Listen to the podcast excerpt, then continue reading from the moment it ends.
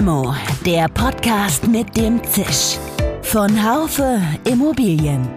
Mal süß, mal bitter. Immer prickelnd.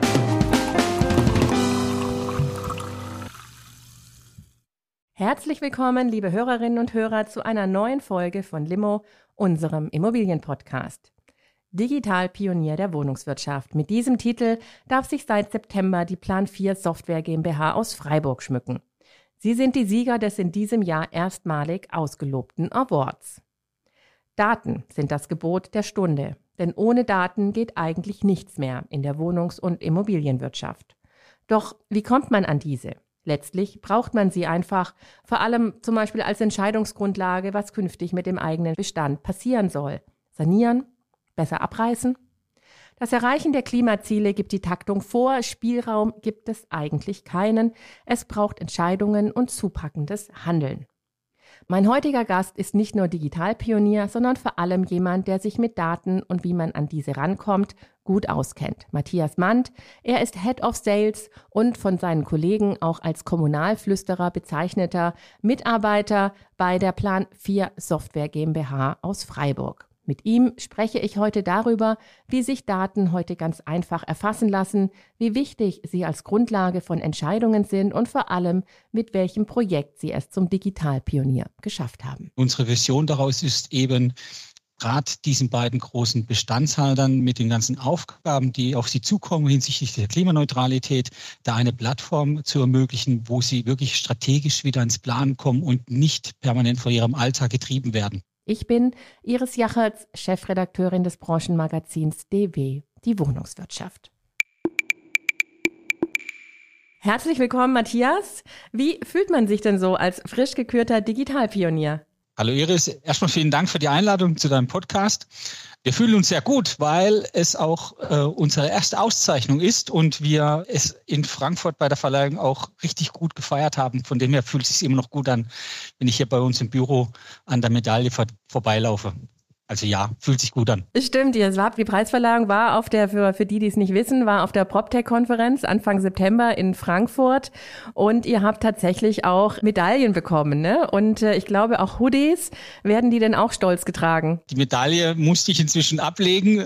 Die wurde eingerahmt unter Zwang. Und am Abend bei der Party habe ich sie die ganze Zeit angehabt. Ich gebe es zu, ich war stolz. Äh, Hoodie habe ich noch nicht angehabt. Nein, ich war mir auch eine Nummer zu klein. Ich musste in dem Team noch verteilen. okay. Okay, dann äh, erzähl doch mal. Ihr seid ein junges PropTech und äh, wollt die Immobilien- und Wohnungswirtschaft so ein bisschen aufmischen. Seit wann gibt es euch und vor allem, was ist eure Vision? Also die Plan 4 Software GmbH gibt es seit 2018, wurde aus einer Idee raus gegründet, um den Alltag von Architekten bei der Kostenschätzung zu erleichtern und ähm, sind dann auf unserem Entwicklungsweg äh, über die Wohnungswirtschaft und über die Kommunen äh, eher zufällig gestolpert und da haben wir festgestellt, dass wir mit unserem Gebäudecheck, das ist unser Produkt, Kommunen und der Wohnungswirtschaft sehr gut dabei helfen können, ihre Gesamtbestände schnell und einfach aufzunehmen. Und unsere Vision daraus ist eben, gerade diesen beiden großen Bestandshaltern mit den ganzen Aufgaben, die auf sie zukommen hinsichtlich der Klimaneutralität, da eine Plattform zu ermöglichen, wo sie wirklich strategisch wieder ins Plan kommen und nicht permanent von ihrem Alltag getrieben werden. Das ist wirklich unsere große Vision, wo hinten dran steht. Du bist ja sozusagen familiär schon so ein bisschen vorbelastet. Ich glaube, du hast mir, du hast mir mal erzählt, dass dein Vater Bauingenieur, glaube ich, war. Kannst gleich noch erzählen. Und du als äh, junger Kerl da irgendwie an der Schreibmaschine Daten ähm, eintippen musstest. Ist das vielleicht so der Grund, warum du dich heute so begeistert mit digitalen Daten beschäftigst? Ja, das hat mir sehr geholfen, äh, bei Plan 4 äh, mitzumachen, weil ich die, diese Vorkenntnis habe. Und es stimmt wirklich, mein Papa ist Bauingenieur und der kam früher von, von, äh, von Kundenterminen zurück, wo es um Bestandsaufnahme ging handgeschriebene Zettel und irgendwelche Polaroid-Bilder. Und meine Aufgabe war es dann wirklich noch Ende der 90er Jahre mit, mit einer digitalen äh, Schreibmaschine, damals hochmodern, äh, die richtigen Abstände zu treffen, dass die Polaroid-Bilder zwischen die Lücken gepasst haben, dass das hinter ein lesbarer Bericht für den Kunden gab. Und von dem her hat, ähm, als die, die, die drei Gründer damals ähm, ich über Netzwerk da als Mitarbeiter Nummer eins da dazugestoßen bin, haben bei mir offene Türen eingerannt, weil ich gewusst habe, wie aufwendig das wirklich im Alltag äh, von Leuten aus der, aus der Baubranche ist, diese, diese Daten zusammenzufügen und die hinterher verwerten zu können, ja. Dann äh, gehen wir doch mal direkt rein in die digitale Welt. Ihr habt euch zu den Digitalpionieren beworben, zusammen mit der Stadt Hockenheim, die sich übrigens als euer Partner auch nun als Digitalpionier bezeichnen darf. Und äh, euer Projekt nennt sich, das ein bisschen ja äh, schwer schwer auszusprechen, Digitalisierung der Bestandsaufnahme mit innovativer Zustandsbewertungssoftware. Jetzt aber der Reihe nach zunächst mal, was genau ist das für ein Projekt und äh, wie kam es dazu? Also man, man hört schon raus, Stadt Hockenheim, also ein bürokratischer Arbeitstitel. Die Stadt Hockenheim kam über Pressemitteilung des Gemeindetages Baden-Württemberg auf uns, weil die Stadt Hockenheim das Problem hat, wie viele Kommunen oder ich würde fast sagen alle Kommunen in Deutschland, dass sie den Überblick nicht haben, wie ihre Bestände dastehen, in welcher Schadensklasse, welche, welche monetären Aufwendungen müssen sie treffen. Und bei Hockenheim war das Problem noch ein bisschen spezieller. Die haben ein größeres Thema mit ihren Wohnliegenschaften. Gibt es keine Ausgründung, wie es in vielen anderen Städten ist, dass es eine Wohnbaugesellschaft eine Städte gibt, sondern die Stadt Hockenheim, der Verwaltung betreibt das noch selber. Die haben festgestellt durch die Baukontrollerin, die Frau Wagner, die Projektleiterin auf der Seite der Stadt Hockenheim, dass ihre Einnahmen aus, dem, aus der Mietannahmen bei weitem nicht das decken können, was da wahrscheinlich an Sanierungsstau im Raum steht. Und als sie diesen Artikel gelesen hat äh, im Gemeindetag Baden-Württemberg oder vom GT Service Baden-Württemberg, ähm, hat sie angerufen und hat so ein paar Anfangsfragen gestellt, was, was das ist und wie, wie sich das vorstellen muss. Ich war dann ganz schnell in Hockenheim, eine größere Runde durfte das vorstellen, habe da offene Türen eingerannt bei der Stadt Hockenheim und auch bei, bei, bei sehr vielen Beteiligten, Hochbau, Tiefbau, ähm, die Zernatsleitung, auch die IT-Abteilung hat da sofort mitgespielt, so dass es ganz schnell zum ersten Piloten kam, um das wirklich auch mal kurz aufzuzeigen. Was ist unsere Technik? Was können wir und wie können wir der Stadt Hockenheim bei ihrem speziellen Problem helfen, wo ihren Wohnbaugebäuden sind die, die Sanierungskostentreiber und wie kriegen die das dann hinterher auch dargestellt, dass Beschlussvorlagen über den Stadtrat reinkommen, damit sie diese Themen angehen können. Das war so die Grundlage. Genau. Das heißt, wenn ich es richtig verstehe, da gibt es also einen Wohnungsbestand, der sanierungsbedürftig ist, wozu aber überhaupt gar keine Datengrundlagen da sind, um irgendwie bewerten zu können, eben was passiert mit diesen Gebäuden. Richtig, das sind Bestände, Nachkriegsbestände, wie in ganz vielen Kommunen oder auch bei ganz vielen Wohnbaugesellschaften. Nach, den, nach, dem, nach dem Zweiten Weltkrieg wurde schnell und viel gebaut, sehr modular. Eine, eine rechts zweieinhalb Zimmer Wohnung, links dreieinhalb Zimmer, ungefähr 55 bis 75 Quadratmeter, immer gleich. An denen nagt jetzt der Zahn der Zeit, weil viele Jahre lang Bestand sehr stiefmütterlich behandelt worden ist. Dementsprechend sind auch die Planunterlagen sehr, sehr dürftig. Und natürlich das Wissen, wie hat sich das Objekt seit den 50er, 60er Jahren entwickelt, weil es wurde, und das ist nicht Hockenheim speziell, das ist in, in, in sehr, sehr vielen Städten und Kommunen der Fall, es wurde einfach nichts gemacht, weil immer wieder neu gebaut, neu gebaut und solange dass sich keiner beschwert hat oder das nie auch ein Thema war oder jetzt durch Einflüsse der Politik Richtung des Klimawandels waren das nie Themen, die anzugehen. Jetzt steht es groß in der Presse und jetzt schaut man da genauer hin. Deswegen sind die Datengrundlagen wie gesagt, nicht nur in Hockenheim, sondern überall sehr, sehr schlecht. Und da helfen wir eben. Genau, also ich meine, die Klimaziele sind ja nun, haben ja nun einen ganz engen Fahrplan äh, bis 2040, klimaneutraler Gebäudebestand. Da ist wirklich Handlungsbedarf. Wie kann man sich das denn genau vorstellen? Ihr sagt äh, innovative Zustandsbewertungssoftware. Ihr nennt die Gebäudecheck. Wie funktioniert das genau? Im Einzelfall also wir betrachten immer das einzelne Gebäude und diese einzelnen Gebäude führen wir digital zu einem großen Dashboard gemeint zusammen, wo alle Liegenschaften dann drin sind, wo man dann wirklich über, über äh, Monitoren auch feststellen kann, wann wurde was gemacht.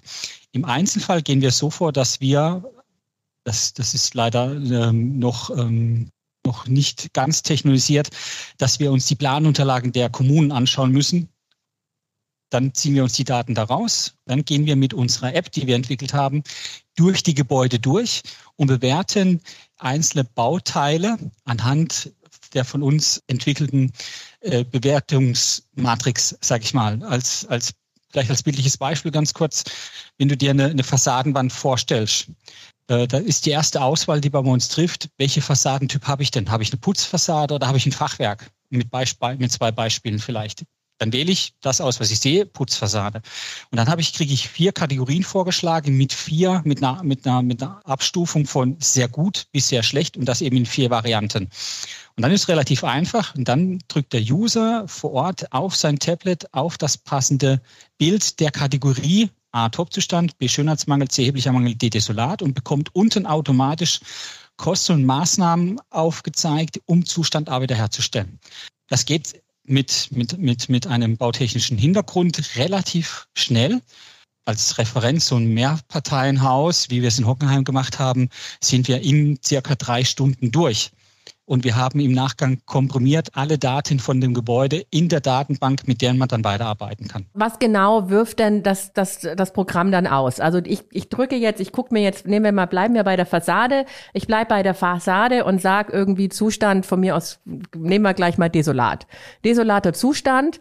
Was, was kommt dann am Ende bei raus? Kommt dann irgendwie, was es, was es kostet, welche Gewerke ich auch brauche, weil vielleicht brauche ich ja nicht nur einen Maler, sondern ich brauche ja vielleicht noch ähm, viel viel mehr Handwerker, die da meine Fassade wieder in einen sehr guten Zustand versetzen, zum Beispiel. Genau das. Du, der, der, der User kriegt durch uns ganz konkret einmal die Kosten aufgezeigt auf Grundlage der DIN 276. Wir machen da eine Kostenschätzung aus, wie heißt so schön, Sicherheitsgründen sagen, wir machen die in der ersten Ebene. Rein technisch machen wir eine Kostenschätzung in der dritten Ebene. Das heißt, wir geben Preise aus bei plus minus zehn Prozent des endgültigen Sanierungsbedarfs weil wir das eben in der dritten Ebene der Kostenschätzung nach äh, machen.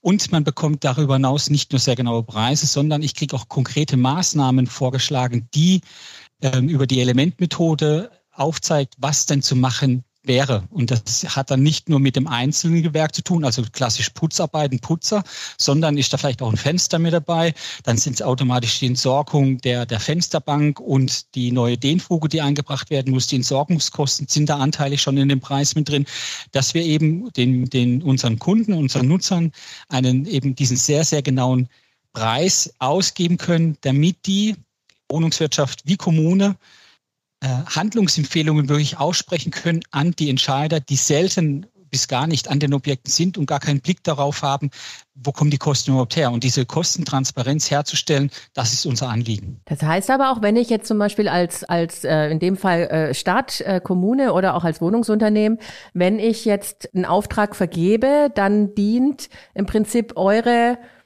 euer Ergebnis auch als so Kostenrichtlinie so ein bisschen. Das heißt, ich merke dann schon, also wenn mich da so ein Handwerker mal so richtig abzocken möchte, dann, ähm, dann merke ich das. Ja, weil wir über, über verschiedene Faktoren die Preise ermitteln. Das ist zum einen sind es Erfahrungswerte von uns. Das sind nur die von, von unserem Geschäftsführer Dr. Hendrik Seibel äh, mit seinem Architekturbüro, sondern wir haben da deutschlandweit über 70 Partner, andere Architekturbüros, Ingenieurbüros, Sachverständige, inzwischen auch Kommunen, die immer wieder ihr Fachwissen, sei es Maßnahmen, aber auch Preise an uns zurückspielen. Wir ziehen dann da einen, äh, wir ermitteln da einen deutschlandweiten Durchschnittspreis aus diesen umgesetzten, erlebten Erfahrungen und Preise dann gibt es einen weiteren Stellfaktor, das ist der Regionalfaktor. Den kaufen wir ein bei der Firma Sprengnetter. Gebe auch BKI, aber wir nehmen Sprengnetter in dem Fall. Das ist regional bedingt ein Auf- oder ein Abschlag. Und wir daten zusätzlich viermal im Jahr unsere Preise ab, sobald das Bundesamt für Statistik die nächsten, die nächsten Preissteigerungen, aktuell sind es immer nur Preissteigerungen veröffentlicht, die daten wir sofort ab. Das heißt, wir haben im Gebäudecheck nicht nur verlässliche Zahlen, sondern auch viermal im Jahr aktualisierte Preise, Einheitspreise bei den, bei den Baumaßnahmen. Und soweit ich das bis jetzt im Markt überblicke, sind wir da einzigartig. Das finde ich jetzt tatsächlich ganz toll, weil derzeit würde ich jetzt mal sagen, äh, Festpreise gibt es eigentlich nicht mehr. Jetzt mal ganz abgesehen davon, dass es das Material und die Handwerker auch äh, nur noch äh, in seltenen Fällen gibt, zumindest zeitnah. Bei den Preisen, das finde ich zum Beispiel super, dass ihr sagt, ähm, wir sind einigermaßen aktuell, so aktuell man eben in der heutigen Zeit, wo sich vieles von heute auf morgen ändern kann, eben auch ändert. Richtig. Das ist äh, der eine Punkt. Und wenn ich da einen kurzen Ausblick in die Zukunft geben darf, wir haben unseren Maßnahmenkatalog entwickeln wir gerade so, dass dieser offen für alle ist. Das heißt, wenn in Norddeutschland eine Wohnungswirtschaft äh, seine, seine Baupreise und seine Maßnahmen in Gebäudecheck einspielt, haben alle anderen unsere User deutschlandweit was davon. Wir bauen gerade im Hintergrund eine Wikipedia für Preise, quasi für Bestandspreise weil wir die Schwarmintelligenz von allen nutzen möchten, weil wir auch sagen, dieses Klimaziel und dieses äh, Sanierungsziel, was wir alle ja haben, was wir machen müssen, schaffen wir auch nur gemeinsam. Und da müssen wir an jeder Stelle gemeinschaftlich denken und auch bei den Preisen. Das machen, wenn wir das bei unseren Kunden ansprechen, äh, laufen wir da ich immer offene Türen ein. Da ist jetzt keiner dabei und sagt, nee, nee, das sind nur meine Maßnahmen, die geben keinen was an, äh, sondern die sind, sagen, oh, coole Idee, weil dann ist bestimmt auch was dabei, was ich auch mal brauche, wo ich vielleicht nicht habe. Und das kriege ich dann, weiß ich, aus, aus Thüringen oder weiß ich woher. Genau. Also ja, als Bundesland bezogen jetzt. Ja, okay, super. Dann äh, gehen wir nochmal mal zurück ins Bundesland Baden-Württemberg statt Hockenheim. ja. Ihr habt jetzt also dort den Bestand aufgenommen. Ich glaube auch Handlungsempfehlungen erteilt. Wie geht es denn jetzt dort weiter? Mit zu der Aufgabenstellung hat gehört, dass äh, aufgrund des Personalmangels und Fachkräftemangels Hockenheim selber gar nicht imstande war, diese Erstbestückung in Gebäudecheck selber durchzuführen. Wir haben das angeboten, dass wir dabei unterstützen. Das sind wir jetzt bei den letzten sechs Gebäuden, die wir, jetzt im Herbst noch abschließen. Und es geht so weiter, dass natürlich äh, wir im Hintergrund mit, mit dem Gebäudemanagement und Hochbauteam der Stadt Hockenheim auch immer wieder uns ausgleichen, äh, abgleichen, wie es, wie es weitergehen kann, was kommt für, für Situationen auf zu. Das ist wirklich ein reger Austausch. Und äh, jetzt ist aber auch so gedacht, dass wir uns jetzt aus dem Projekt auch langsam zurückziehen, weil unser Ansinnen ist nicht, dass wir permanent die Begehungen machen, sondern wir haben schon drauf geschaut, dass wir auch die Kolleginnen und Kollegen in Hockenheim bei den Begehungen auch immer wieder mitnehmen, um sie in der Software auch fit zu halten und fit zu bekommen, sodass die durch die Zeitersparnis, die Gebäudecheck bietet, ab sofort selber ihre jährlichen Pflichtbegehungen auf selber wieder machen können und selber die Datenbank auch am Leben halten. Eine andere Kommune, Stadt Konstanz, ähm, hat uns rückversichert, dass wir da über 60 Prozent Zeitersparnis bei der Begehung, also bei dem Begehungsakt einsparen. Und das ist natürlich im Alltag, wenn man sich überlegt, wie viele Aufgaben so ein, so ein äh, Mitarbeiter im, im Gebäudemanagement, Kommune oder Wohnungswirtschaft neben dem Bestandspfleger auch hat, sind, ist das schon ein, ein Lebens, und in der Nähe von der Schweiz, Lebenserleichterli, was da, was da, was, da, was wir da jetzt im Alltag auch bieten. Und da geht's jetzt die, die Reise hin. Wisst ihr schon, äh, wie die Stadt Hockenheim sich bei den ein oder anderen äh, Wohngebäuden entschieden hat oder entscheiden wird? Also wird abgerissen, wird saniert? Hochspannend äh, war, ich war letztes Jahr, wurde ich eingeladen oder wurde gebeten zu kommen, um dem Stadtrat ähm, die, die, die, die erste Präsentation nochmal zu erklären, warum das sinnig ist, dieses Projekt auch weiterzulaufen lassen. Und da hatten wir alle Wohnbaugebäude schon aufgenommen und da gab es eine Beschlussvorlage von, von seitens der Verwaltung an den Stadtrat, dass bei diesen 40 Gebäuden, die wir aufgenommen haben, waren zwei, ne, vier Gebäude auf zwei Grundstücken äh, im Erbpacht mit, mit dabei. Und es war immer ein bisschen ein Politikum die letzten Jahre. Der Stadtrat hat immer gesagt, wir geben nichts her, wir ziehen dieses Erbpacht bis zum Schluss durch. Auf der anderen Seite haben wir dann rausgefunden und haben Daten ermittelt, dass die Sanierungskosten allein bei diesen vier Erbpachtgrundstücken ähm, einen sehr, sehr hohen äh, Betrag hat. Und die Beschlussverlage war dann so, dass die, die Verwaltung dem Stadtrat vorgeschlagen hat, dass man doch bitte in Gespräche mit dem, mit dem Erbpachtgeber gehen kann, um diese vier Gebäude abzugeben, also frühzeitig aus dem Erbpachtvertrag rauszukommen, damit das Budget, was wir für diese Gebäude rückhalten müsste, für eigene, die anderen 36 Gebäude selber verwenden kann. Und äh, das fand ich hochspannend, weil das auch eine sehr lebhafte politische Diskussion war. Erfolg für uns aufgrund unserer Datenermittlung ist der Stadtrat geschlossen dem Vorschlag gefolgt, dass diese vier Gebäude dass man mit der, mit der Stiftung, die das Erbpacht gegeben hat, ähm, in, in Verhandlungen gehen darf, um über einen Rückgabe zu sprechen. Also es war kein Abriss oder kompletter Neubau irgendwo im Gespräch, sondern äh, etwas Exotischeres. Es, äh, es ging um Erbpacht, was ich hochspannend fand. Und ich hatte davor nie Berührungspunkte. Deswegen fand ich das, wie gesagt, sehr, sehr spannend. Und das war eben ein Ergebnis aus der, aus der Datenermittlung. Wunderbar, dann äh, schauen wir mal weiter, was in Hockenheim sonst noch so passiert unter Umständen. Aber ich glaube, ihr habt da auch schon an der Realschule, wenn ich das richtig sage, die Theodor Heuss, äh, nee, doch, Theodor Heuss, ja. die Theodor Heuss Realschule, da wart ihr auch schon involviert. Also kein Wohnobjekt, ähm, sondern eben eine Schule. Da habt ihr auch schon mitgewirkt und unter anderem dafür gesorgt, sage ich jetzt mal, passiv dafür gesorgt, dass die Realschule nicht abgerissen wird, oder? Genau, da gab es verschiedene Stimmen. Das war die Theodor Heuss Realschule in Hockenheim war das Pilotprojekt, um wirklich alle Entscheider in Hockenheim davon zu überzeugen, das mit uns gemeinsam zu machen. Ähm, die Idee, die die Frau Wagner und, und ich uns da ausgedacht haben.